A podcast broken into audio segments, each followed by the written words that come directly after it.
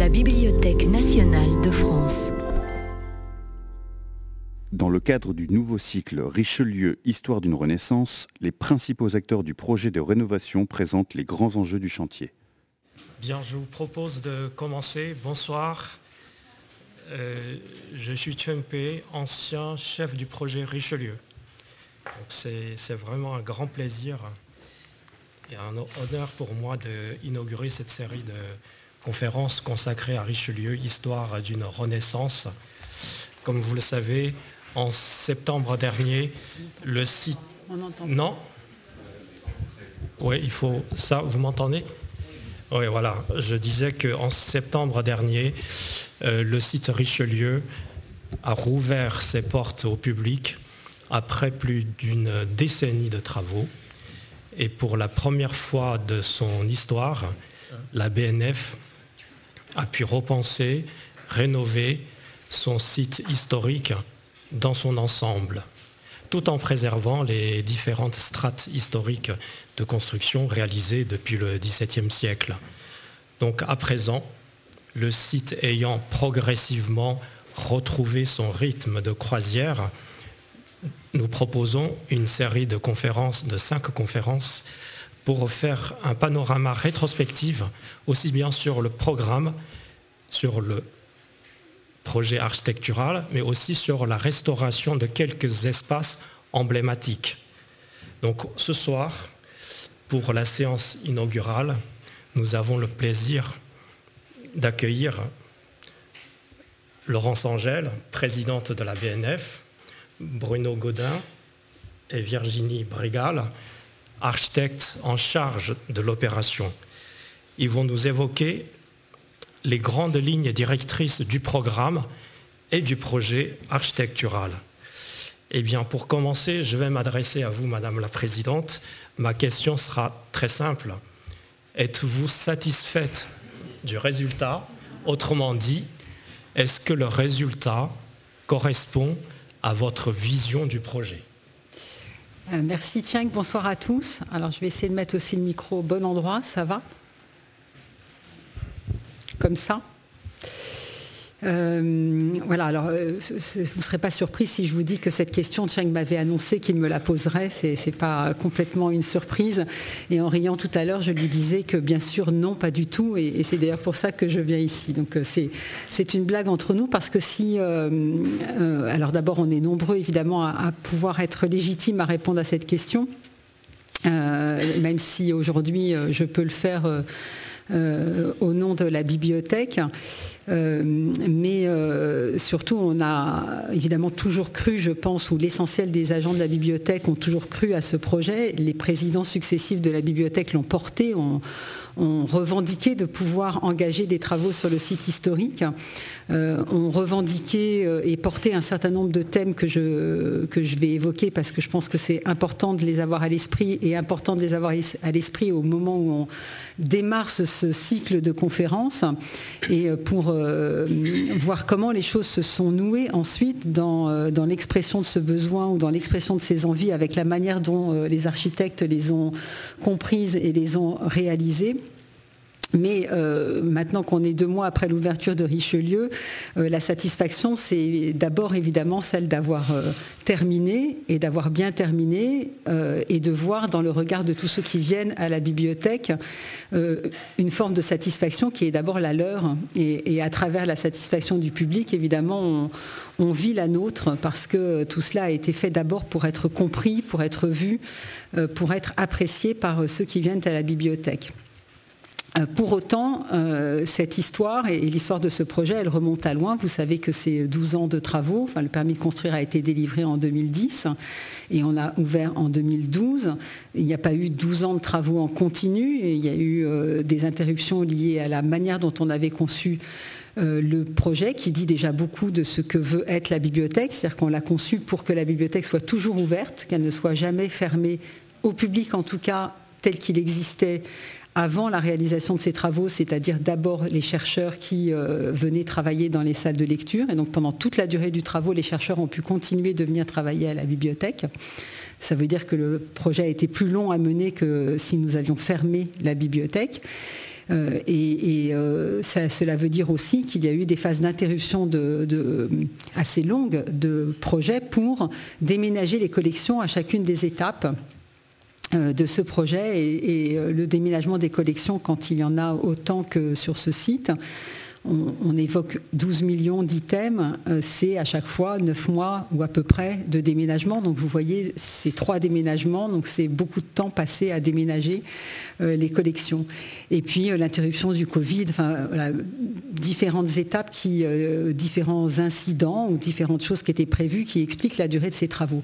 Mais en réalité, le désir de travaux à Richelieu préexiste au, permis de construire et c'est donc une gestation bien plus ancienne encore ce qui me rend encore un peu moins légitime à revendiquer la capacité à répondre à la question euh, de Chen Pei, parce que euh, en réalité, on se pose la question de l'avenir de ce site au moment même où euh, le site François Mitterrand ouvre. et plus exactement, le site François Mitterrand est conçu parce qu'un président de la République a l'idée d'une bibliothèque d'un genre tout à fait nouveau, comme vous le savez, hein, selon l'expression qu'il avait utilisée euh, en 1988 lorsqu'il est interrogé euh, le 14 juillet sur, sur les futurs projets euh, culturels et qu'il évoque celui-ci. donc 88, s'il évoque celui-ci, c'est parce qu'il a la passion des grands projets culturels, qu'il a la passion du livre, comme on le dit, euh, mais c'est aussi parce qu'il y a un besoin déjà qui s'exprime euh, à la Bibliothèque nationale de France, et c'est d'abord un besoin d'espace. Euh, donc, et à ce moment-là, la bibliothèque n'est que sur le site, sur le site Richelieu. Donc voilà, cette histoire et la la réponse à la question que pose Cheng, est-ce que l'on est satisfait du résultat C'est d'abord se poser la question des besoins euh, qui ont prévalu à, l'imagination de ce projet, euh, c'est-à-dire le besoin d'espace, parce que dans une bibliothèque nationale, on a toujours besoin de plus d'espace puisque, euh, vous savez, on utilise ce terme dans les bibliothèques de désherbage et que dans une bibliothèque nationale, pour l'essentiel, en tout cas, on ne désherbe pas, c'est-à-dire que les collections patrimoniales ne sont jamais cédées, ne sont jamais abandonnées, ne sont jamais retirées des fonds, et puisqu'elles ne cessent jamais d'entrer dans les collections, par le dépôt légal au moins, eh bien, on a toujours besoin de plus d'espace. Si bien que l'histoire de la bibliothèque, que l'on peut raconter à travers celle de ses collections, à travers celle de ses agents, à travers celle de ses missions, on peut la raconter aussi à travers celle de son immobilier, de son patrimoine immobilier, et euh, le fait qu'elle a sans cesse besoin de plus d'espace. Euh, donc ça, c'est quand même le premier besoin euh, qui conduit à ce que on imagine un nouvel endroit, parce qu'il n'y a plus de place à Richelieu, qui est devenu le site François Mitterrand. Et une fois que le site François Mitterrand ouvre, avec plein d'autres questions, j'y reviendrai, qui sont abordées, eh bien, on peut se poser vraiment celle de l'avenir du site historique. Qu'allons-nous faire de Richelieu? Et donc, dans une certaine mesure, cette question-là est la question qu'on se pose euh, dès la, naissance du site François Mitterrand, et c'est d'abord à celle-là euh, qu'il euh, faut savoir, enfin, il faut se demander si on y a bien répondu besoin donc euh, d'espace euh, en ajoutant un nouvel espace. Et donc que faisons-nous de, ce, de cela? Et puis euh, comment traite-t-on toute une question une partie de questions techniques ou beaucoup de questions techniques qui sont liées à ce patrimoine qui est vétuste qui est qui n'est pas en bon état qui n'est pas aux normes qui ne répond plus aux contraintes du droit du travail du droit de l'ouverture au public et à la considération des collections qui y sont conservées et puis, euh, évidemment, euh, euh, une fois que l'on a répondu à ces questions purement techniques, on y ajoute toujours la question de l'envie ou la question de, désir ou de besoins autres ou d'idées autres que celles du traitement strictement, à strictement parler du bâtiment. Donc je pense que sur tous les aspects techniques, Virginie et, Bruno vont y revenir parce que c'est une grosse partie du, des, des travaux qui sont entrepris. Euh, s'y ajoute la volonté de bien traiter ce bâtiment qui est un bâtiment, ce patrimoine qui est un bâtiment, un patrimoine exceptionnel du point de vue patrimonial au sens où on l'entend euh, classiquement, euh, et c'est ce qui va nous amener à évoquer au cours des différentes séances d'autres aspects particuliers de ce projet. Et puis il y a euh, le fait que la bibliothèque, à chaque fois qu'elle construit, eh se pose en même temps la question de ses propres missions et de la manière dont elle va, euh, les assumer. Et, euh, et en l'occurrence, c'est quand on pose la question êtes-vous contente du résultat, c'est bien sûr parce que la restauration a été bien entreprise, parce que la question technique de une forme d'unification du, bâtiment, euh, je ne vais pas rentrer dans le détail parce que forcément vous allez le faire, Bruno et Virginie, euh, ou euh, la manière dont Tieng l'a évoqué, c'est-à-dire que pour la première fois, ce site historique est appréhendé dans son ensemble architectural, alors qu'il a été au cours des, des 300 années qui précèdent constitué d'adjonctions successives qui ne sont jamais pensés ensemble et qui donc euh, constituent un, archipel un petit peu compliqué euh, à, gérer. Euh, toutes ces questions techniques viennent se croiser avec des questions plus profondes au, sens de l'institution. À quoi servons-nous? Que voulons-nous faire? À qui voulons-nous nous adresser? Et là aussi, c'est ces questions-là qui vont être traitées à travers le projet architectural et la manière dont les architectes à qui cette réflexion a été confiée vont nous aider à aller plus loin euh, dans cette idée. Euh, alors là, on trouve des idées qui sont fondamentales, qui sont euh, celles de justement l'adresse, à qui nous adressons-nous et qui veut-on accueillir sur le site. Et vous avez compris, si vous vous êtes intéressé ou vous avez déjà visité le site, qu'on on y avait répondu avec le thème de l'ouverture, qui était déjà euh, celui euh, porté par le projet de bibliothèque sur le site François Mitterrand, qui est en réalité très profondément inscrit dans l'histoire de la bibliothèque, qui n'a jamais cessé de se poser cette question. C'est-à-dire que c'est à la fois un lieu extraordinairement patrimonial, un lieu euh, par destination qui s'adresse d'abord aux chercheurs, parce que ces collections extraordinaires, on ne peut pas les faire circuler comme on fait circuler des ouvrages qu'on a achetés dans une bibliothèque de prêt, par exemple. Euh, et donc, euh, on est dans un rapport euh, à une utilisation parcimonieuse, un rapport à l'histoire aussi, à la capacité à produire des choses nouvelles à partir de collections anciennes, donc dans ce rapport à la recherche. Mais pour autant, la bibliothèque n'a jamais cessé de se poser la question de l'ouverture au public et, ce qu'on appelle aujourd'hui de la lecture publique. Et ce thème-là, qui est fortement inscrit dans le site François Mitterrand, parce qu'on s'étend fortement. Le site est beaucoup plus grand et les salles de lecture sont beaucoup plus grandes. Le nombre de places qu'on offre aux lecteurs est beaucoup plus grand euh, sur le site euh, François Mitterrand qu'il n'est euh, ici. Mais cette question-là, elle se pose aussi dans la capacité à s'adresser à d'autres co-chercheurs. Elle se traite dans la question de la lecture publique et elle s'exprime ici d'une manière totalement inédite, telle qu'elle ne s'était jamais exprimée de manière aussi claire avec l'ouverture de la salle ovale, et alors même que cette salle ovale euh, avait été historiquement conçue précisément pour être une salle de lecture publique. Donc il y a toujours à la fois des idées nouvelles et le retour à euh, des, thèmes qui euh, travaillent profondément la bibliothèque dans sa relation au public. Donc cette question du public, c'est vraiment un des objectifs qui est assigné au projet Richelieu tel qu'il se déploie maintenant et tel qu'il a été euh, euh, évoqué, travaillé avec les architectes. Et puis la question de la valorisation des collections, c'est-à-dire cette capacité qu'a la bibliothèque et que là aussi elle a en réalité depuis fort longtemps euh, qu'elle exprime depuis fort longtemps dans la manière dont elle réalise ses missions, euh, cette capacité à montrer euh, des collections qui sont de nature muséale, c'est-à-dire qui répondent à la définition technique d'un patrimoine précieux, mais à la définition commune du patrimoine, c'est-à-dire de, beaux objets, des trésors, des chefs-d'œuvre que l'on a envie de montrer pour leur, pour leur beauté, mais pour leur importance aussi du point de vue euh, de notre histoire, de l'histoire de l'art, de l'histoire euh, commune, euh, et qui donc sont montrés autrement que dans les salles de travail.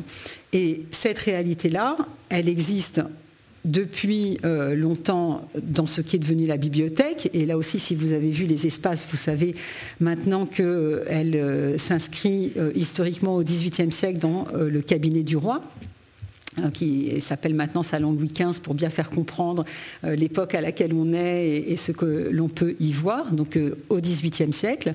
Elle s'inscrit dans une politique d'exposition qui est très ancienne. Elle s'inscrit au tournant du enfin, au mi-temps du XXe siècle dans tout ce que Julien Quint, un de mes prestigieux prédécesseurs, a porté, en insistant justement sur l'importance d'une politique d'exposition pour établir un lien symbolique avec le public en général, c'est-à-dire avec les citoyens, s'agissant de collections nationales. Et elle s'exprime de manière nouvelle vous voyez que ça s'inscrit dans une histoire ancienne, mais radicalement nouvelle, dans un nouveau musée qui, s'est déployé, qui se déploie maintenant grâce, là aussi, au programme qui a été, euh, qui a été euh, euh, déployé. Donc voilà, je suis évidemment trop longue, mais vous voyez bien pourquoi, effectivement, je peux dire assez simplement qu'on est satisfait de ce résultat, parce qu'on a réussi à tout réaliser à travers ce projet et si on a, réussi à, réaliser tout cela, qui est très anciennement inscrit dans l'histoire de la bibliothèque, mais qui peut-être, euh, ça vous nous le direz Bruno et Virginie, n'est pas aussi clairement écrit dans le programme quand il vous est euh, proposé, mais je pense réellement, et c'est peut-être pour ça qu'on est euh, très satisfait du point de vue d'un projet architectural, qu'il s'affine pas seulement à l'intérieur de la bibliothèque, mais dans le dialogue qui s'est construit avec, les architectes. Et donc s'il s'agit de parler de satisfaction ou de réussite, je pense que c'en est une, parce que cette fécondation euh, réciproque entre euh, l'histoire d'une institution, l'histoire d'un lieu, l'expression d'un besoin ou l'expression d'une envie, et la manière dont s'en sont saisis des architectes, eh c'est que euh, précisément le dialogue a eu lieu. Euh, et il a tellement eu lieu qu'aujourd'hui, les architectes, et donc je vais les laisser parler, euh, en parlent comme si c'était leurs idées, autant que celles de la bibliothèque, celles de l'ouverture, celles de la transparence, tous ces thèmes que vous avez portés sur le plan architectural, l'envie d'être au contact direct du public, la manière de traiter chacun des espaces. Euh, euh, c'est autant vos idées, en tout cas dans la manière dont vous les avez conduites, ou en tout cas elles nourrissent le projet de la bibliothèque que donc les idées de la bibliothèque. Et pourtant, c'est bien celle de la bibliothèque puisque euh, on peut les, les, raccrocher à une histoire très ancienne. Donc oui, on est très heureux aujourd'hui. Merci beaucoup, Madame la Présidente. Je suis soulagé. bien. Bruno et Virginie, euh, pour évoquer le projet architectural avec vous, je voudrais revenir un petit peu en arrière euh, dans le temps, euh, il y a plus de 15 ans, quand vous avez visité pour la première fois le site Richelieu de Fond en Comble, vous avez dit, je vais vous citer, que vous aviez été frappé par la segmentation de l'espace, les ruptures de niveau, la dissémination chaotique des escaliers, l'organisation en enfilade de pièces commandées et l'absence de lisibilité de l'ensemble. D'où le thème central de votre projet architectural, la transversalité. Pouvez-vous nous dire comment vous arrivez à créer, à établir cette transversalité dans un labyrinthe construit, euh, dont la construction s'est étalée euh, sur plus de trois siècles. peut-être avant de répondre directement à votre, question, je voulais peut-être dire un, petit mot pour simplement pour dire que si on est là finalement aujourd'hui, c'est peut-être pour, pour, essayer de vous faire partager un peu quelles ont été nos, nos préoccupations. Alors ces préoccupations, elles s'incarnent au travers d'un certain nombre de, mots peut, qui sont assez simples, qu'on peut poser sur la table et, qui finalement qui sont entendables, en tout cas que tout à chacun peut en comprendre le, sens. Euh, et partager euh, nos préoccupations, c'est effectivement, j'allais dire la première chose, c'est de parler la même langue. Euh, et, qui me paraît un point important en, termes d'architecture et qu'on n'est pas dans des questions pour nous. Euh, il s'agit de toucher du doigt des questions qui ne sont pas purement d'ordre euh, technique ou opérationnel, mais qui vraiment touchent au sens profond des, choses. Et je, pense que c'est à partir effectivement de, cette, langue qu'on peut engager cette discussion. Euh, cette discussion. Alors je dirais que pour nous c'est une ambition, euh, évidemment, en, employant ces mots, c'est aussi une façon de placer l'ambition assez, assez haute, euh, qui, je dirais, nous, emmène dans un double sentiment qui, nous habite pendant ces années de travail, qui est le sentiment, il est double, il est un sentiment d'abord de doute, et je pense que dans le travail de, création, de dessin ou d'écriture. Le doute, évidemment, il est à la fois il est, nécessaire et indispensable. Doute parce que c'est vrai qu'on est face à un monument, on est face à des collections, on est face aussi à des, on est face à des savants, j'allais dire. Euh, à des conservateurs qui connaissent euh, évidemment éminemment tout, ça et qui euh, l'affectionnent particulièrement. Donc on a, le doute euh, qui nous étreint parce qu'on arrive avec beaucoup d'humilité face, à toutes ces, questions. Et en même temps, il faut aussi des convictions. Dans le même temps, il faut être aussi convaincu à un moment donné qu'il y a des directions à prendre et qu'il faut essayer de les suivre. Et c'est vrai que 15 ans de travail, c'est 15 ans voilà, aussi où il faut savoir tenter de trouver, euh, de, tenir ce, chemin euh, voilà, jusqu'au bout. Donc ça nécessite une certaine, de faire face, je dirais, de faire face aux aux vents qui ne sont pas toujours favorables pour euh, déployer euh, un projet. Voilà, juste un petit mot d'introduction pour vous dire que là, on est ici pour essayer de vous faire partager un peu nos préoccupations de manière très synthétique, voilà, qui sont en, quelques mots et en quelques, en quelques images. Alors, on va vous présenter euh, notre travail de manière assez concise. c'est bon, ça va là. Euh, donc euh, vous voyez, on a noté, euh, il y a trois grands thèmes en fait, transversalité et lisibilité, la fabrication du vide comme outil du projet et le défi de l'ouverture. Alors, la transversalité, Cheng Pei en a parlé. La fabrication du vide, c'est parce que finalement, arrivé sur ce site, même après le départ des collections à Tolbiac, le site était totalement saturé. Voilà, c'est assez étonnant de voir un site, aussi grand, mais entièrement saturé. Donc notre travail, ça a été justement de travailler sur, sur euh, arriver à aérer, euh, donner de l'air pour, pour, pour arriver à, le faire respirer et surtout euh, faire respirer toutes ces pièces qui étaient autour. Donc Petit rappel simplement que sur ce site, il y a trois institutions qui sont euh, réunies. Euh, parce que la transversalité, elle est spatiale, mais elle est aussi culturelle au travers de trois institutions. On a la Bibliothèque nationale de France, évidemment, avec ses six départements spécialisés qui étaient restés sur le site et qui, qui ne sont jamais partis à Tolbiac. On a l'Institut national de l'histoire de l'art, qui est installé, donc on le voit ici, dans les espaces La Brouste. Et on a également euh, l'école des Chartes qui s'est installée du côté de la rue des Petits Champs. Donc trois institutions tournées vers l'art et trois institutions complémentaires. Et l'un des, sujets aussi du projet, c'était d'arriver à les relier entre elles, à la fois du point de vue spatial, mais aussi du point de vue de l'organisation de toutes les circulations. C'est-à-dire qu'aujourd'hui, la répartition est telle que vous la voyez ici, mais si demain les choses devaient évoluer, en fait, le système qu'on a mis en place permet de faire évoluer. Il n'y a pas de, l'idée c'est qu'il n'y a pas de frontières. On peut, euh, on peut bouger ces frontières et ça n'empêchera pas le site de rester cohérent. Donc là, maintenant, on ne s'en cache plus. Avant, on présentait tout le travail qui nous permettait d'arriver à un résultat. Le résultat est là aujourd'hui.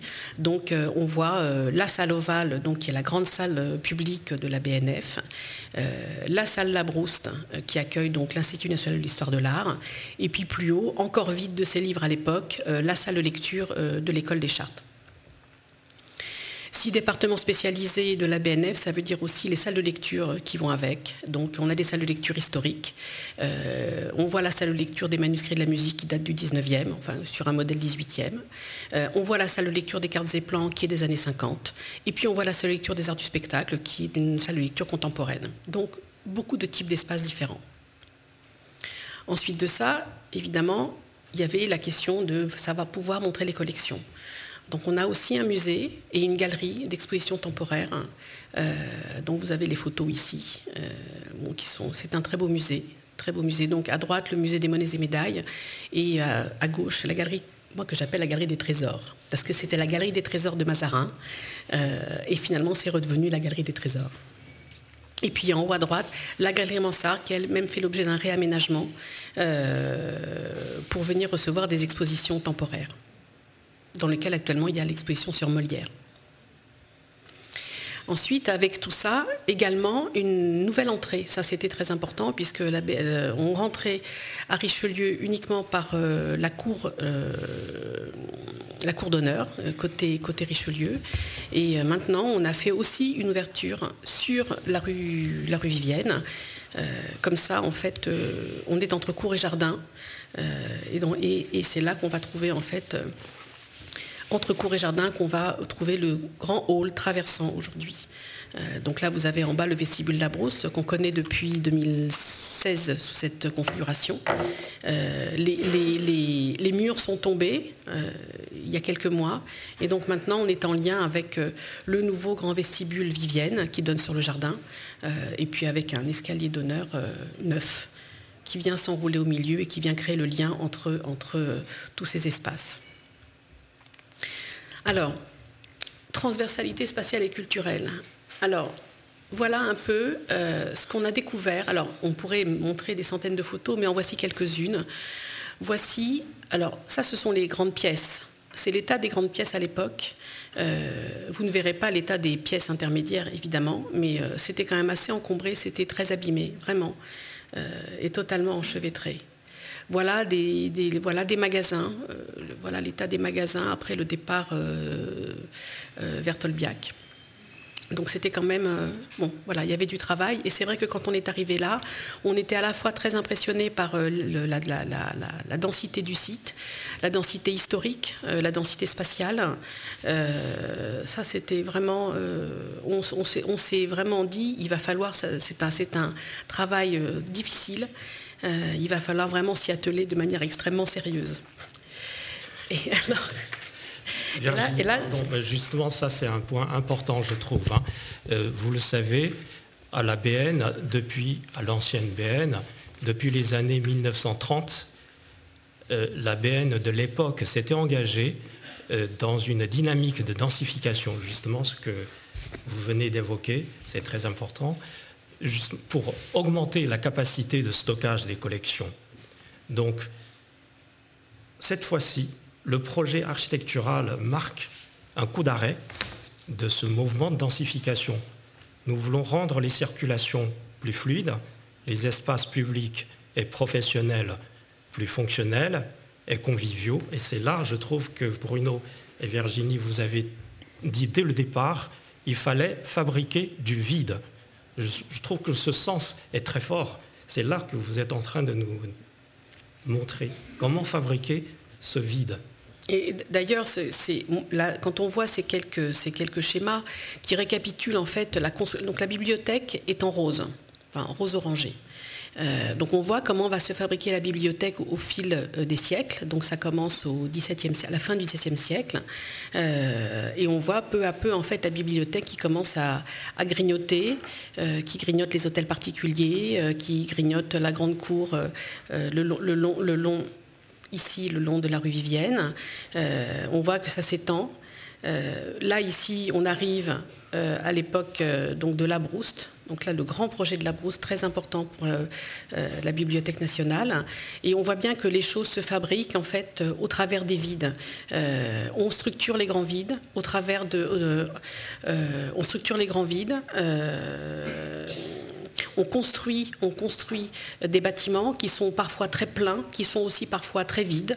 Euh, donc c'est vraiment, on, le voit peu à peu en fait. Euh, donc ici, on à une figure qui est complètement structurée, qui est la figure actuelle, euh, puisque la salle ovale est venue s'installer à la, à la fin du 19e, au début du 20e. Et d'ailleurs, c'est amusant parce qu'en fait, la salle ovale se termine en même temps que vous avez un architecte euh, dit moderne qui s'appelle Michel Rouchpitz qui est déjà sur le site en train de travailler. Donc, on a vraiment un projet 19e, euh, même s'il est du début du 20e, qui s'inscrit qui, transforme le site, puisque vraiment, c'est la dernière, les derniers hôtels particuliers sont démolis pour construire la salle ovale dite salle de lecture publique. Euh, et puis euh, là, on voit en, brun les interventions de Michel Rouchpitz qui vient densifier le site. Et donc là, on commence à construire de manière... Euh, on commence à faire des entresols, on fait des sous-sols, on fait deux sous-sols par endroit. Quand on arrive dans les années 50 ici, on a carrément quatre sous-sols, on a jusqu'à 14 niveaux. C'est vraiment un site, un site extrêmement dense. Alors comme ces bâtiments ont tous été faits à des époques différentes, n'ont pas les mêmes hauteurs de plancher. C'est pour ça qu'on dit qu'il y avait 72 hauteurs de plancher différentes pour, euh, pour euh, euh, un maximum de 14 étages. Donc notre travail à nous, c'était aussi de rendre tout ça cohérent. Ce n'est pas que des questions de verticalité, c'est aussi des questions d'horizontalité. Voilà. Et puis, donc on voit jusqu'à la fin, donc jusqu'aux années 80, les, les dernières densifications qui sont bah, une surélévation pour les ateliers au-dessus, au-dessus, atelier de restauration au-dessus de la galerie Mazarin. et puis ici, on voit une intervention qui est qui n'a l'air de rien, mais qui est très importante parce que c'est là où on vient euh, investir ce qui sera le futur Hall Vivienne et ce qui est aujourd'hui le nouveau musée des monnaies et médailles. On vient les investir avec des mezzanines. Donc on vient là aussi dans les espaces euh, un peu emblématiques du site, on vient tout recouper. On n'a pas que densifié les magasins et les espaces de travail, là on vient vraiment densifier aussi les espaces publics. Bon, là, on peut passer rapidement, mais c'est pour vous montrer, si vous voulez, voilà, comment les choses se structurent avec le temps. Et c'est cohérent, de toute façon. On voit bien ici, fin du XVIIe, on est, il y a le palais Mazarin. Ensuite de ça, vous avez Robert de Cotte qui va venir construire cette grande cour. Peu à peu, on investit les, les, parcelles, les parcelles euh, juste à côté. Et puis là, voilà, on voit, on voit la brouste et la, fin, euh, la fin de la construction donc, du quadrilatère avec la salle ovale.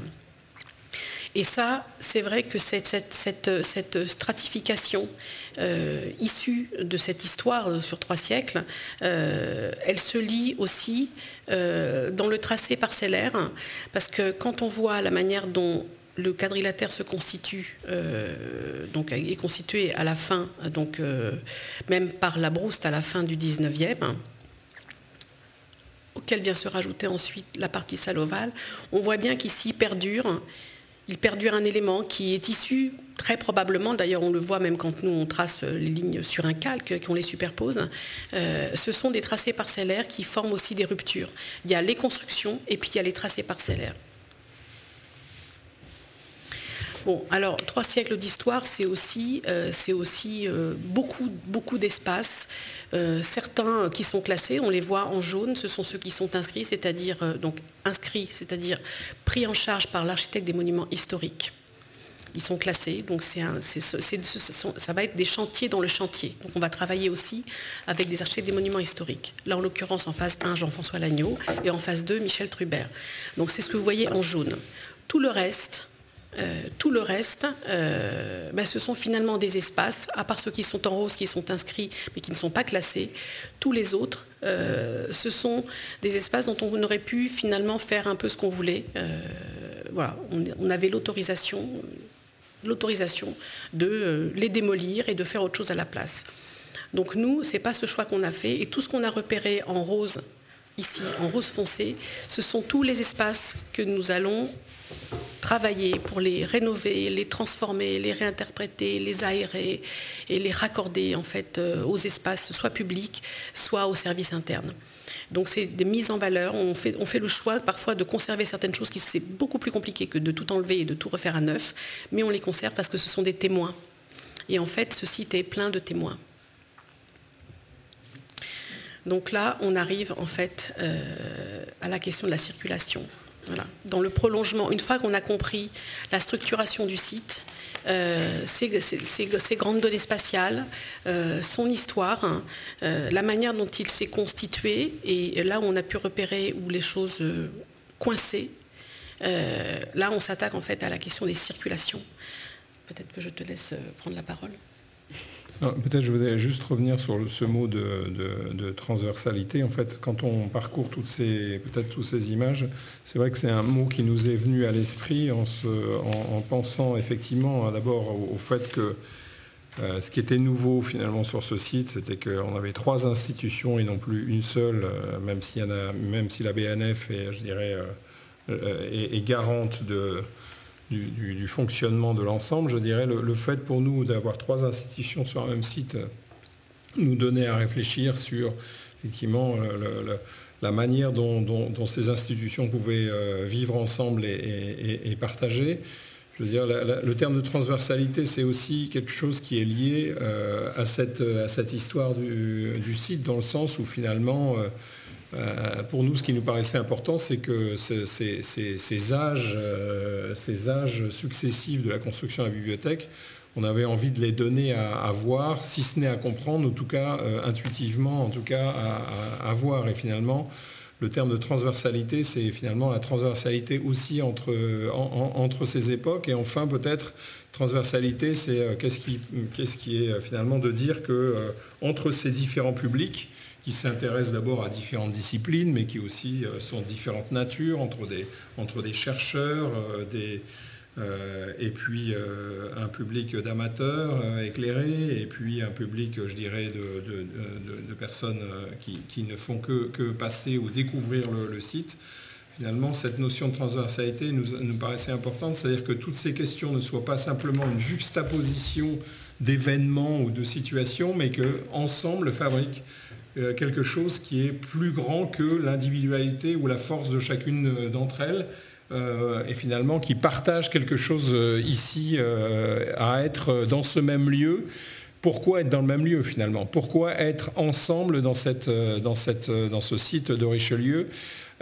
Ça nécessitait pour nous finalement de s'incarner au travers d'un espace qui le, donne à comprendre. Parce qu'effectivement, c'est vrai qu'on a, pu nous reprocher à différentes reprises, et peut-être encore aujourd'hui, que euh, finalement, euh, à quoi bon euh, transformer ce, site? Ne faut-il pas simplement se contenter de le restaurer ou de le nettoyer, comme dirait Jean-François Lagneau quand il parle de ses travaux dans, les, dans les, salles? Faut-il se finalement peut-être simplement, c'est une question de restauration Eh bien, c'est vrai que euh, comme l'introduisait euh, Laurence, c'est vrai qu'on a pris quand même la question, je dirais, de manière plus, euh, pour nous, plus, fondamentale et plus essentielle, de nouveaux usages pour cette bibliothèque. De, nouvelles, de nouveaux partenaires pour la bibliothèque, pour nous, ça, devait se traduire finalement par une, une peut-être une nouvelle manière de penser l'architecture et les espaces de ce lieu. Finalement, on n'a pas conçu notre mission comme simplement euh, de conserver, j'allais dire, euh, et de ce point de vue-là, là aussi, on peut rapprocher finalement avec les missions de la bibliothèque. Notre mission d'architecte, c'est bien sûr de protéger et conserver, mais c'est aussi de savoir euh, finalement répondre à des questions contemporaines. Et, comment, penser et comment imaginer qu'on soit contraint de, répondre à des, questions contemporaines en ne, faisant que simplement conserver. Il me semble que c'est là où, quand je disais, il faut aussi faire face, faire face, c'est évidemment euh, la question complexe éminemment difficile et périlleuse, j'allais dire, euh, de finalement se, confronter à cette question de la, de, la modernité et qu'en faire, qu'en faire dans ce site patrimonial si, prestigieux. Donc voilà, le terme de transversalité, il se raccroche un peu à toutes ces, à toutes ces questions pour nous. Et puis, effectivement, pour introduire à, une deuxième partie, il y a un autre mot qui, évidemment, qui nous est extrêmement cher, c'est le mot de, vide, le vide. Alors je peut-être pour commencer juste ce petit chapitre, je voudrais juste faire une petite incise euh, pour dire euh, en quoi il nous, intéresse, au-delà même, je dirais, du, projet de la, bibliothèque. Je, cite quelques mots là de Henri Michaud à propos de Zawuki. Le noir posé, le blanc du papier, de ci, de là, resté vacant, en zones inattendues, s'éveille c'est le vide qui, pour l'harmonie du monde, ne doit jamais faire défaut n'importe où. Peut-être je voudrais juste poser ce mot, peut-être en introduction à une recherche qui la nôtre à propos de ce projet, mais plus globalement notre manière peut-être de penser l'architecture. Alors peut-être peut on peut commencer par la question de la distribution qui nous paraît évidemment un, enjeu euh, fondamental. Peut-être un mot sur la, distribution, enfin je peux peut-être introduire là-dessus. Qu'est-ce à dire que la, que la distribution? C'est peut-être. Alors on peut dire la distribution, c'est répartir correctement les choses dans le, entre les individus et les, espaces. C'est pour nous, on peut aussi peut-être pour mieux comprendre ce terme de distribution, peut-être prendre l'image de la ville, une image urbaine. Et on peut dire d'ailleurs ce site quelque part, finalement c'est un morceau de ville, c'est cette institution, c'est plus qu'un bâtiment, c'est une forme d'urbanité finalement qu'on peut voir ici. Et si on dit, si on prend une image, on pourrait dire une rue ça distribue des parcelles, mais on peut dire aussi une rue, c'est euh, l'espace qui nous appartient à tous, c'est notre bien commun, c'est l'espace public indispensable à la vie en société.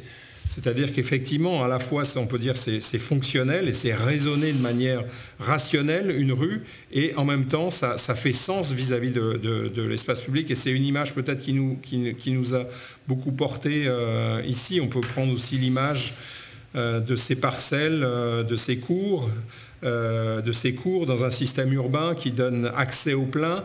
Mais ces cours, c'est aussi les lieux qu'on partage, c'est les lieux où on se rencontre.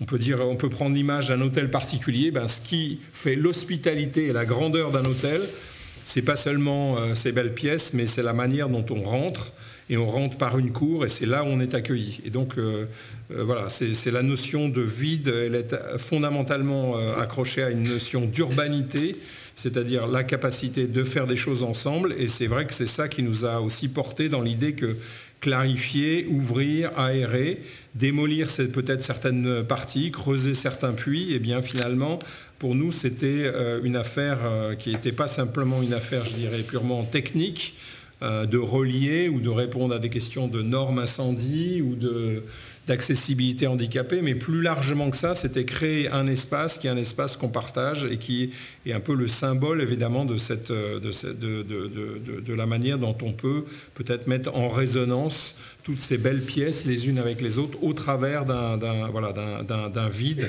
qui, euh, qui, est finalement fondamentalement notre mission, bâtir ce vide. Alors ça peut paraître paradoxal parce qu'on voit les architectes comme bâtir des façades ou bâtir des murs, mais en réalité ces murs n'ont aucun autre intérêt que de fabriquer ben, les vides dans lesquels on, peut se trouver, là par exemple ici, mais plus largement évidemment dans les, distributions elles-mêmes dont je parlais un peu en introduction de ce thème du vide.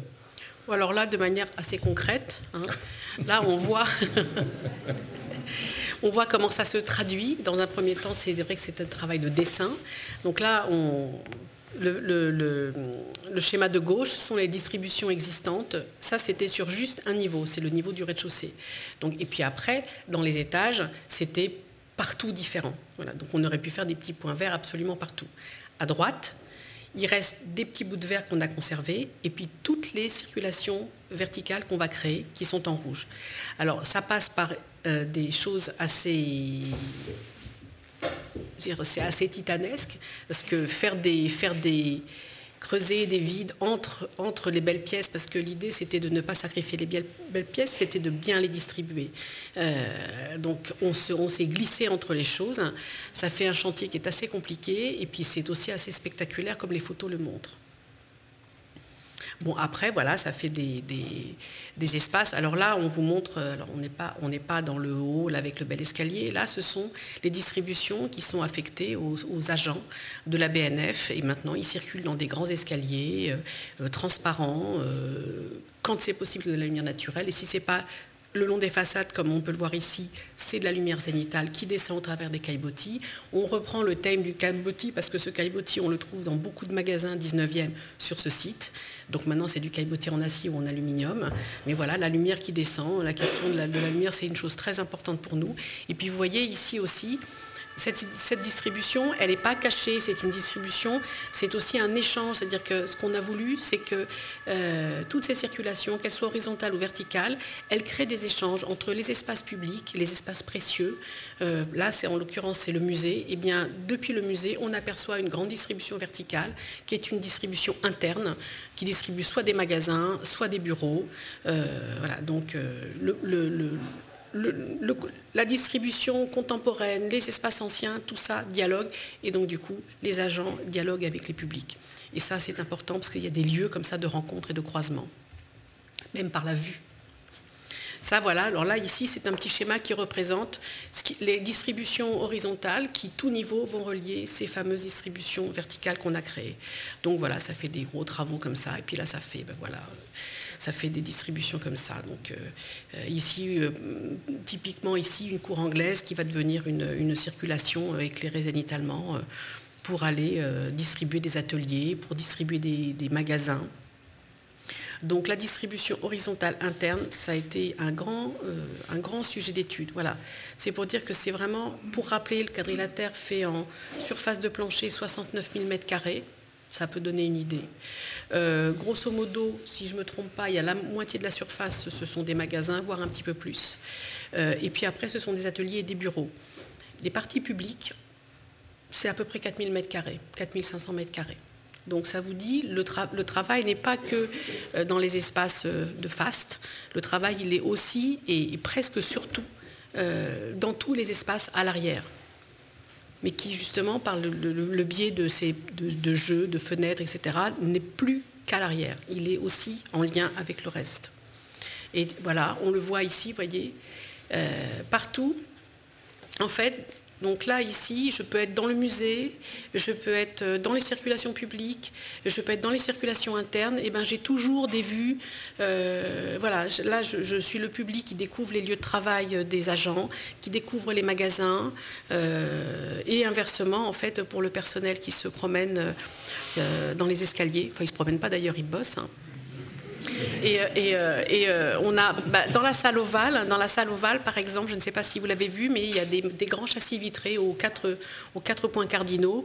Et, euh, ben ce, sont des endroits où les, où les, où les personnels, puisqu'en fait il y a beaucoup de personnels qui se croisent, notamment au fond de la salle ovale, parce qu'il y, y a tout un bâtiment qui est entièrement fait de magasins.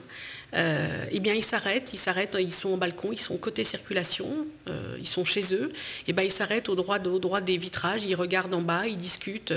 Et, j'en croisais un il n'y a pas très longtemps qui disait c'est bien parce que maintenant en fait on se croise. On se croise, on, se parle. Et ça c'est quand même un. Bah, ça, ça voulait dire qu'en fait on avait, on avait, quelque part, on avait gagné notre pari. Donc euh, là, ici, en fait, ça c'est un petit schéma euh, qui reprend, euh, c'est la traduction finalement du programme à l'origine que nous a transmis la BNF. Euh, parce qu'on avait donc les plans de l'existant, qui étaient quand même assez compliqués à comprendre. On avait fait une semaine de visite de fond en comble dans la, dans la, dans la bibliothèque. Il euh, faut quand même avouer qu'on était, on était quand même pas fiers parce qu'on avait du mal à s'y retrouver. Euh, on était avec une personne de la, BNF qui était ravie que pour une fois, les gens regardent à l'intérieur des gaines techniques, regardent dans les locaux qui n'étaient pas beaux, qui n'étaient pas propres. Euh, donc on l'a vraiment ausculté, vraiment de fond en comble, derrière les murs, entre les murs, partout. Et à la lecture du programme, il y avait euh, un sujet qui était très très important pour la BNF, c'était pouvoir accueillir le public. Euh, et donc là, dans ce plan-là, on voit l'état à l'origine, hein, on voit euh, l'état du hall à l'époque, qui était, qui était on voyait bien que ça avait été très beau, mais ça avait été très abîmé. Et puis on avait un programme où il fallait qu'on euh, puisse rendre accessible l'ensemble du quadrilatère à, tous les publics. Donc ça veut dire notamment pour les personnes en fauteuil roulant et les handicapés, malvoyants, etc. Euh, il fallait qu'on puisse euh, accueillir donc, le public, accueillir, faire un accueil pédagogique. Il fallait qu'on aille, qu'on ait un service d'orientation des lecteurs, une galerie d'expo, une cafétéria, une librairie. il y avait beaucoup de choses à faire depuis ce hall et on voit bien que à l'analyse simplement du dessin, euh, que bon, c'était quand même assez compliqué à traiter. Euh, bon, ça c'est pour, euh, c'est juste pour rappeler ce, ce, croquis doit dater de 2008 à peu près. On a eu le programme en 2007. Donc là du coup, on réfléchissait à la façon dont on allait pouvoir accueillir euh, euh, les chercheurs, les gens qui viennent voir les expos et les curieux. Euh, voilà, donc on, est, on est en plein au vif du sujet, c'est-à-dire on est dans le hall. Oui, non, peut-être juste, effectivement, là, après, une des pièces importantes dans, dans l'exercice, évidemment, de cette restructuration, on a parlé des distributions d'abord comme un réseau, comme un, comme une, un, ensemble d'espaces qui relie tout le monde. Évidemment, il y a une pièce assez emblématique de, cette question du vide et de la transversalité qui est la, fabrique, de ce, la fabrique de ce, de ce nouveau hall qui euh, doit trouver un équilibre entre transformation et puis euh, et, en même temps euh, révéler ce qu'est la nature du, lieu. Je veux dire par là que le hall ne devait pas éradiquer en même temps peut-être l'histoire de cette l'histoire de la fabrication de ces, de ces, de ces pièces par adjonction successive. Donc le, travail a consisté finalement à à, essayer de travailler sur, le, sur, la profondeur, sur la, sur la, mise en perspective, sur un certain nombre d'ouvertures, tout en gardant euh, les séquences successives que l'on rencontre. Donc il y a bien un vestibule, il y a bien euh, une sorte de grande rotonde, une, grande rotonde de la brousse. On peut bien lire également la grande rotonde verticale dans laquelle se met l'escalier. Il y a une salle des colonnes, il y a euh, une salle des pas perdus qui forme l'entrée. Donc il y a bien des séquences successives. Et le projet architectural, c'est vraiment de mettre en résonance et en profondeur, en perspective, l'ensemble de de ces espaces. Euh, avec un, vecteur qui est fondamental aussi pour nous, qui est la question de la lumière. Lumière naturelle, lumière artificielle, ces deux, outils sont, essentiels évidemment à l'architecte. pour, euh, pour, bâtir et pour révéler, euh, ces lieux. Vous remarquerez d'ailleurs que dans tous ces espaces publics, Beaucoup de ces, de ces pièces sont éclairées de manière indirecte, d'ailleurs comme on l'est aujourd'hui, outre, les, spots dont on bénéficie pour nos charmants visages. Je veux dire, l'éclairage de cette pièce est d'abord indirect. C'est une façon de dire que finalement, c'est euh, faire disparaître les objets avec lesquels on éclaire. C'est une façon de dire bah, ce qui éclaire, c'est la pièce elle-même, ce sont ses murs, ce sont ses boiseries, euh, et c'est eux finalement qui, euh, diffusant la lumière, en fait, en, fait un volume de lumière et pas simplement des éléments. Et donc je dirais que c'est ce travail aussi sur la lumière qui inspire un peu la manière dont on dessine toutes ces, dont on ajuste finalement toutes ces pièces au fil, au fil de la promenade et de la déambulation et de la découverte. Donc ce hall traversant, euh, alors on peut aussi le mettre en parallèle avec euh, les passages qui, euh, ponctuent, finalement et qui sont une des caractéristiques de, ce quartier, le magnifique passage Vivienne, passage Choiseul, la galerie Colbert, etc. etc. Donc on, voit qu'on est aussi dans un caractère aussi particulier de ce quartier en traversant cette bibliothèque, en disant bah, je rentre je rentre dans un jardin, puis dans un hall, puis euh, dans un deuxième vestibule, puis dans une cour, puis je ressors par le, square Louvois. Bon, bah, c'est aussi évidemment c'est une promenade architecturale, c'est une traversée dans les, âges de ce, de ce lieu, c'est une découverte qui se fait. Euh, euh, le hall, c'est l'opportunité d'une découverte et d'une traversée dans cette tranche d'histoire. Bon, ça veut dire évidemment dessiner un escalier. Bon, je ne vais pas revenir dans le détail de ça, c'est peut-être pas l'objet de cette, de cette séance, mais simplement pour dire que euh, c'est aussi une construction, un escalier. Donc ça veut dire que c'est aussi une structure, donc c'est une géométrie, c'est une certaine rigueur. Là, on pourrait, je dirais que c'est vrai que là, il y a une dialectique aussi qui était pour nous importante, qui était finalement une cage de, pierre, très simplement, une grande cage de, un beau volume de pierre qu'on met en scène par cette lumière, encore une fois, et dans lequel finalement, et qui fixe la règle.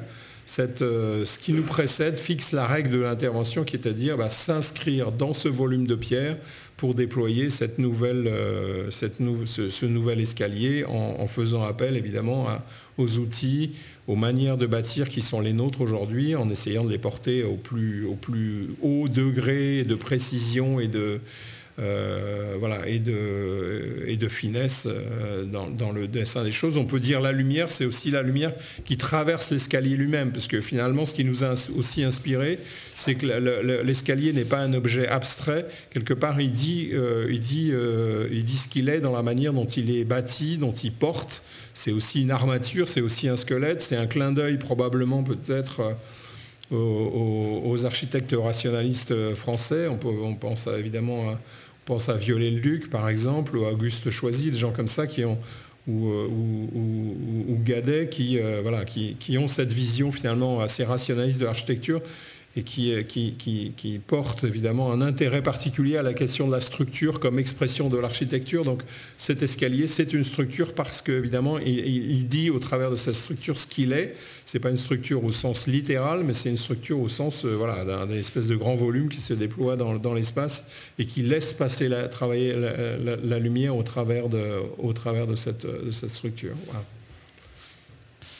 Donc c'est aussi une aération, c'est une certaine sobriété dans la manière de traiter ces lieux. Je dirais que rendre hommage aussi euh, à ce, à, ce hall, pour nous, c'était trouver la, trouver la tonalité. Peut-être les choses se jouent parfois à des choses euh, infimes. Euh, je dirais c'est le, peut-être le quart de ton de la, du, choix d'une peinture ou d'une manière de, travailler ces, parois, trouver une certaine sérénité dans la manière de, dessiner les choses et de peut-être se dire qu'il n'y a, pas de violence à faire, mais il y a une façon d'être dans le ton. Euh, et c'est vrai que là, c'est la brousse quand même qui donne fondamentalement le ton avec son lambris de pierre. Et on a essayé d'accorder, je dirais, tout ce qui succède à cette, tonalité, à cette belle tonalité de la, pierre, de son, du sol en comble en chien, de la, de la pierre taillée et sculptée, etc.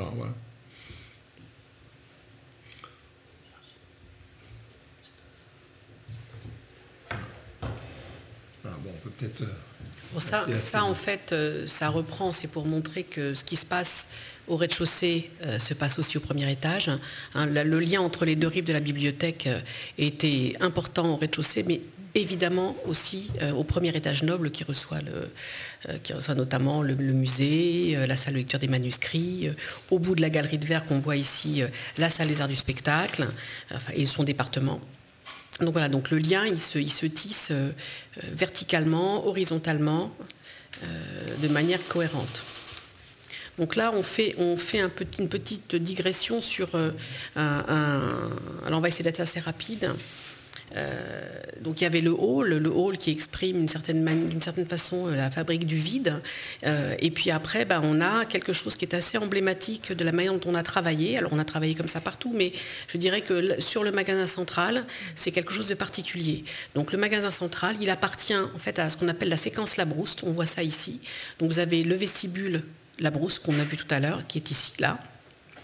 On a la grande salle de lecture La Brouste, magnifique, et on a ici le magasin central, euh, qui est l'ancien, euh, quand La Brouste livre en 1865 son, ensemble, salle de lecture plus, plus magasin, euh, il, est, très novateur dans sa façon de faire les choses, puisqu'en fait, on ne fait plus des, des magasins galeries avec une fenêtre, un rayonnage, une fenêtre, un rayonnage dans une galerie assez étroite.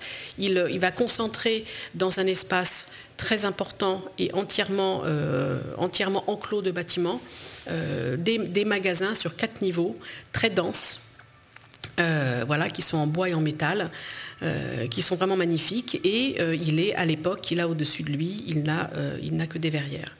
Dans les années 50, donc c'est là où on parle de densification, dans les années 30 plutôt, on vient construire des magasins, donc toujours Michel Rouchepitz vient construire un sous-sol d'ailleurs complet euh, sous la zone Labrouste, euh, et il construit des magasins euh, de niveau sous le magasin Labrouste. Et puis dans les années 50 après la guerre, il vient construire cinq niveaux de magasins. Donc ça fait quand même quelque chose d'assez impressionnant, si bien que d'ailleurs le magasin, euh, euh, central de la Bourse lui-même, euh, très, joli, très fin, est traversé par des poteaux, très importants qui viennent ensuite être dissimulés dans du métal, dans du bois. bref, ils disparaissent complètement. Mais quand on arrive ici, on a quand même le sentiment qu'on est dans un endroit merveilleux, même s'il est finalement assez abîmé. Alors ça, c'est l'état de la salle Labrousse à l'époque, et ça, c'est le magasin. Alors là, il y a une très belle lumière, etc. Mais il faut imaginer que c'était un endroit très sombre, euh, qui était euh, donc qui était tous les sols en caillebotis étaient recouverts de tôle. Euh, il y avait entre chacun des rayonnages de la brousse des nouveaux rayonnages de rouge-pits. Donc c'était vraiment, c'était très saturé, des ascenseurs et des monts de charge partout. Bref, l'objectif c'était d'en faire une salle de lecture. Donc c'était en lien avec la salle de lecture euh, ici, euh, donc de l'INHA. Donc après, voilà, donc la salle de lecture a été restaurée donc par Jean-François Lagneau et le magasin central a été complètement transformé. Ça a été, ce qu'on voulait, c'était retrouver l'esprit euh, l'esprit de la brouste, avec un vocabulaire contemporain, euh, mais qui ne trahisse jamais en fait euh, la volonté d'origine un peu de la brousse sur ce, projet. Et c'est la raison pour laquelle d'ailleurs on voit que la lumière continue. Bruno parlait tout à l'heure de la lumière comme un élément du projet. C'est très important parce que même si on n'avait plus les shades au-dessus, on a reconstitué en fait l'idée de cette lumière. de cette lumière qui descend zénitalement et puis qui passe au travers des caillebotis. Caillebotis existant de fonte recouvert par des caillebotis en aluminium. Donc la lumière continue à passer et on peut marcher dessus. Donc le magasin central, rapidement, donc on voit toutes les couches successives. Dans le projet, donc euh, on voit tout en haut les magasins qu'on a dessinés en rose, c'est les magasins neufs euh, qu'on a fait parce qu'on n'a pas pu conserver les cinq niveaux de magasins existants. On a quand même, contre vents et marées, conservé ces deux niveaux de magasins qui datent de Rouge-Pitz. Euh, et puis ici, on a donc notre magasin euh, La Brouste euh, qu'on a transformé en salle de lecture. Ce n'était pas une mince affaire parce que quand on est arrivé, le magasin, il avait été dit que c'était tellement impossible. En fait, il était en relation depuis le niveau le plus bas jusqu'au niveau le plus haut. On avait un petit escalier, ta, ta, ta, ta, ta, ta, En fait, on avait un peu partout des escaliers et on pouvait monter de l'un à l'autre sans difficulté. Moyennant quoi, en termes de sécurité, ça avait été considéré comme étant impossible à conserver. Bon, eh ben, on l'a conservé. Mais ça a été quand même deux ans de discussion avec les pompiers. Là, juste pour reprendre, c'est pour montrer qu'en fait, c'est une stratification historique et c'est intéressant parce que ce que ça montre, c'est qu'à l'origine, voilà, ça c'est le magasin La Brouste. Dans les années 50, on a Rouge-Pitz qui arrive avec ses gros poteaux, tous ses ascenseurs et ses rayonnages intermédiaires. Mais il a fait ça, même si c'était quand même une densification incroyable. Il a fait ça avec beaucoup d'intelligence, ce qui fait que nous, quand on a découvert ces poteaux, parce qu'ils étaient cachés, eh bien on s'est dit, c'est merveilleux, on va à la fois essayer de retrouver cette manière d'éclairer zénitalement par des éclairages indirects, on va conserver ces poteaux, on va pas les réhabiller, on va montrer qu'ils sont là, parce que justement, ils sont la rencontre entre le magasin central de la Brousse à l'origine et le magasin euh, et les extensions sur élévation de la part de Rouge-Pitz.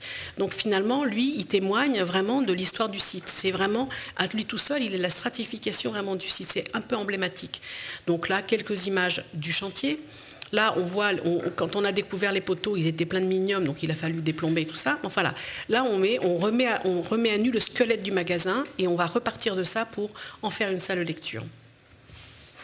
Alors, avec toute l'attention qu'il fallait à, ces très beaux caillebotis d'origine, ces très jolies articulations, euh, les, rayonnages bois-métal qui se. En fait, si vous enlevez un bout de bois en bas, en fait, ça ne tient plus parce que vous mettez le bois, le caillebotis, le bois, le caillebotis, avec des toutes petites structures extrêmement fines comme ça. Et ce qui était intéressant, c'est de voir que notre ami euh, euh quand il est venu, il n'a pas coupé un fer. Il est passé entre, il est passé, on avait des petits bouts de ficelle et des allumettes partout. Et eh bien lui, il est passé avec ses gros poteaux et il a tout toujours éviter euh, de, de, faire des dommages, de faire subir des dommages à la structure très fine de, la brousse. Là, on voit qu'on a cherché aussi à habiter à l'intérieur des rayonnages. voilà, c'est sous toute l'attention qu'on a portée à ça pour vraiment euh, euh, faire, faire corps avec, le, avec, avec cet espace libéré, avec cette matérialité qu'on redécouvrait. Donc voilà le magasin tel qu'il est aujourd'hui. Euh, ça, c'est le travail sur la lumière. Euh, ça, c'est pour vous donner des exemples du type de documents qu'on produit euh, pour voir comment la lumière va se réfléchir, s'il faut des rehausses, etc. L'idée étant de, faire, de retrouver cette, idée des sheds en toiture. Voilà, donc entre le hall et le magasin central, ça donne un exemple de la manière dont on a, dont on s'est, dont on euh, quand on, la on a embrassé le site sur deux euh, thèmes euh, particuliers. Après, il y en a évidemment d'autres, on pourrait en parler, puisque chez toutes ces grandes pièces, en fait, chaque pièce était un projet. Ce qui comptait, c'était toujours d'avoir la même façon de le regarder, en apportant des solutions qui n'étaient pas forcément les mêmes, mais avec un vocabulaire qui se voulait commun pour qu'il y ait l'idée d'une continuité toujours dans l'intervention qu'on a faite nous sur l'ensemble du site, donc étalé sur une quinzaine d'années. Merci euh, Virginie. Je vous propose de garder cette image puisque le mot de l'ouverture revient souvent. Et effectivement, c'est un enjeu majeur de ce projet. j'imagine, Madame la Présidente, c'est aussi un défi pour un site qui a été toujours considéré comme un site réservé à une poignée de chercheurs, voire très discret euh, euh, aux, yeux des, grands publics. Comment relever ce défi? Ah, Peut-être quand même, il faut dire, parce qu'on a l'impression que tout ça, ça a été un long fleuve tranquille. Enfin, pas tout à fait, parce que vous avez évoqué vos discussions avec les pompiers et, euh, sans doute aussi d'autres. Euh, mais évidemment, avant l'ouverture, c'est la fin de chantier. Et les fins de chantier, c'est toujours, euh, c'est toujours très compliqué. Donc c'est un moment de grande tension où, on s'est fixé une date. On avait donné la date euh, de manière un petit peu, non pas autoritaire, mais volontariste. Et, il fallait absolument s'y tenir. Et, ça a donné lieu à quand même beaucoup de tensions. Ça, c'est normal. C'est la, la vie du chantier. Mais sur le défi, euh, si vous posez cette question-là, euh, Cheng, moi je reviendrai bien au début et à ce qu'on s'est déjà dit, à cette discussion qu'il y a eu fertile entre euh, l'institution et les architectes, parce que les mots sur lesquels vous avez insisté, de transparence, de circulation, de transversalité, d'unification du projet, de vide conçu comme euh, la possibilité d'être ensemble, enfin, c'est créer un endroit pour être, euh, pour être ensemble, euh, c'est ce qui nous a aidé aussi à, aller plus loin dans, l'énoncé de notre propre intention, dans l'intention de l'institution, et c'est ce qui a rendu possible l'ouverture. Enfin, en tout cas, c'est ce qui rendait possible le fait de raconter autre chose au public, parce que, parce que en effet, la difficulté, c'était de faire comprendre que à cet endroit, alors qui de toute façon était un peu réservé, même s'il y avait eu des expositions et beaucoup d'expositions, euh, à cet endroit qui était euh, encerclé de palissades et dont beaucoup pensaient qu'il était totalement fermé, il allait non seulement ouvrir, mais ouvrir tel qu'on ne l'avait jamais vu. Et, d'ailleurs, quand vous évoquez la question de est-ce qu'il suffit de nettoyer pour, pour que ce soit réussi, alors d'abord non, évidemment, et oui, bien sûr, la manière dont vous avez conçu le projet permettait de ne rien euh, perturber, on va dire, tout en perturbant tout, mais, euh, mais surtout ça permettait de le révéler, parce que cet endroit était tellement fermé que personne n'imaginait qu'il conservait autant euh, d'objets dignes d'intérêt pour le public pour tous les publics, euh, et, euh, y compris dans cette articulation entre le palais euh, Mazarin à faire découvrir avec des décors absolument incroyables, et la bibliothèque à faire découvrir aussi avec ses décors aussi incroyables, et cette succession d'histoires, d'une histoire de l'architecture des bibliothèques. Donc s'il n'y avait pas eu la transparence, s'il n'y avait pas eu le vide, c'était la possibilité d'accueillir le public, de toute façon, ça ne servait à rien de se poser la question du défi. Enfin, les chercheurs seraient revenus ou, venus peut-être un petit peu plus nombreux, on pouvait l'espérer, c'était même pas gagné, mais, mais euh, ça, ne suffisait pas. Et donc dans le défi, il y a finir le chantier et faire comprendre qu'il y avait quelque chose de nouveau à découvrir sur ce site que euh, le grand public ne connaissait absolument pas. Euh, donc, euh, donc c'est vrai que cette question-là, on se l'est posée longtemps à l'avance.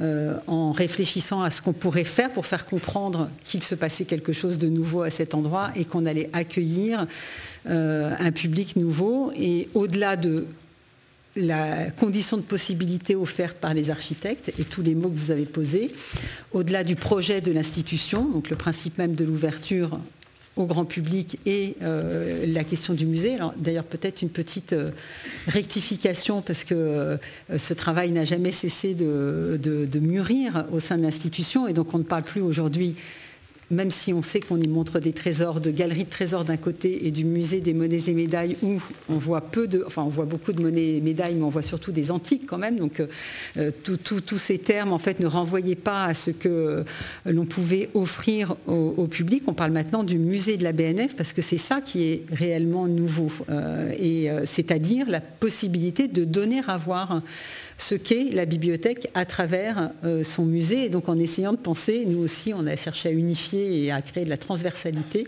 euh, d'unifier euh, l'ensemble de ces espaces comme étant ceux d'un musée.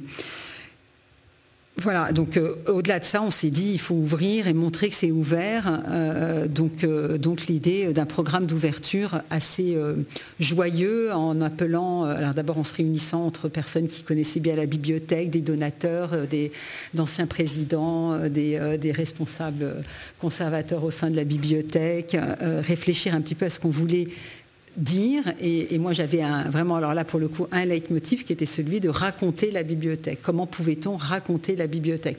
Et donc on a imaginé avec euh, Anne-Laure qui est euh, metteuse en scène, donc qui sait ce que veut dire mettre en espace, qui a l'habitude de travailler dans un espace public, enfin dans l'espace public, qui est très attaché euh, au texte, euh, mais qui euh, enfin, voilà, combinait beaucoup de savoir-faire et de générosité pour pouvoir y arriver, on a conçu quelque chose qui permettait de s'adresser au public. Mais au fond, tout ça, on n'aurait pas pu le faire si, encore une fois, on n'avait pas eu, nous, l'intention de raconter quelque chose, si le musée n'était pas devenu autre chose que simplement une galerie de trésors, donc avec cette idée qu'on pouvait raconter quelque chose à travers les collections.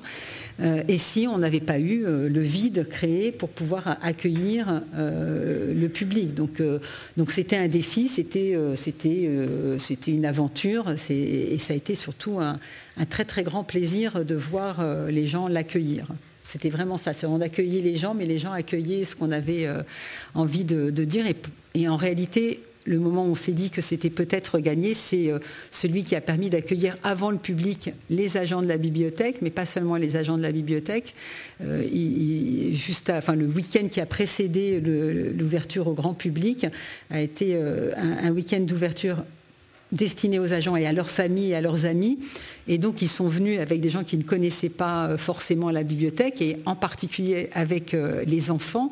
Et de voir les enfants qui rentraient dans la salle, euh, dans la salle ovale, et qui immédiatement l'adoptaient, s'y installaient, allaient prendre des livres, et ne voulaient plus en sortir. Ben, voilà, dès, dès le matin, on s'est dit, c'est bon, c'est réussi. Et depuis, on, ne cesse de se le dire. Donc voilà, on sait bien que tout ça, c'est le résultat de beaucoup de travail et de cette, euh, encore une fois, de ce dialogue qui, qui, qui, allait toujours dans le même sens. Euh, donc défi, euh, une fois qu'on a passé le défi, on a l'impression que c'était naturel, c'est ça qui est bien. Et, voilà, vous êtes là aussi pour, pour nous le redire une fois de plus. Donc merci beaucoup. Merci à nos architectes. Merci, merci à vous. Je crois qu'on peut clore la, séance. Il est, on, on, doit évacuer la salle à 20h, c'est ça? Merci, merci à vous tous.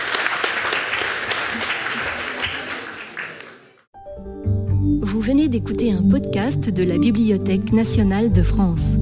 Retrouvez les conférences, rencontres et créations de la BNF sur toutes les plateformes de podcast ainsi que sur le site bnf.fr.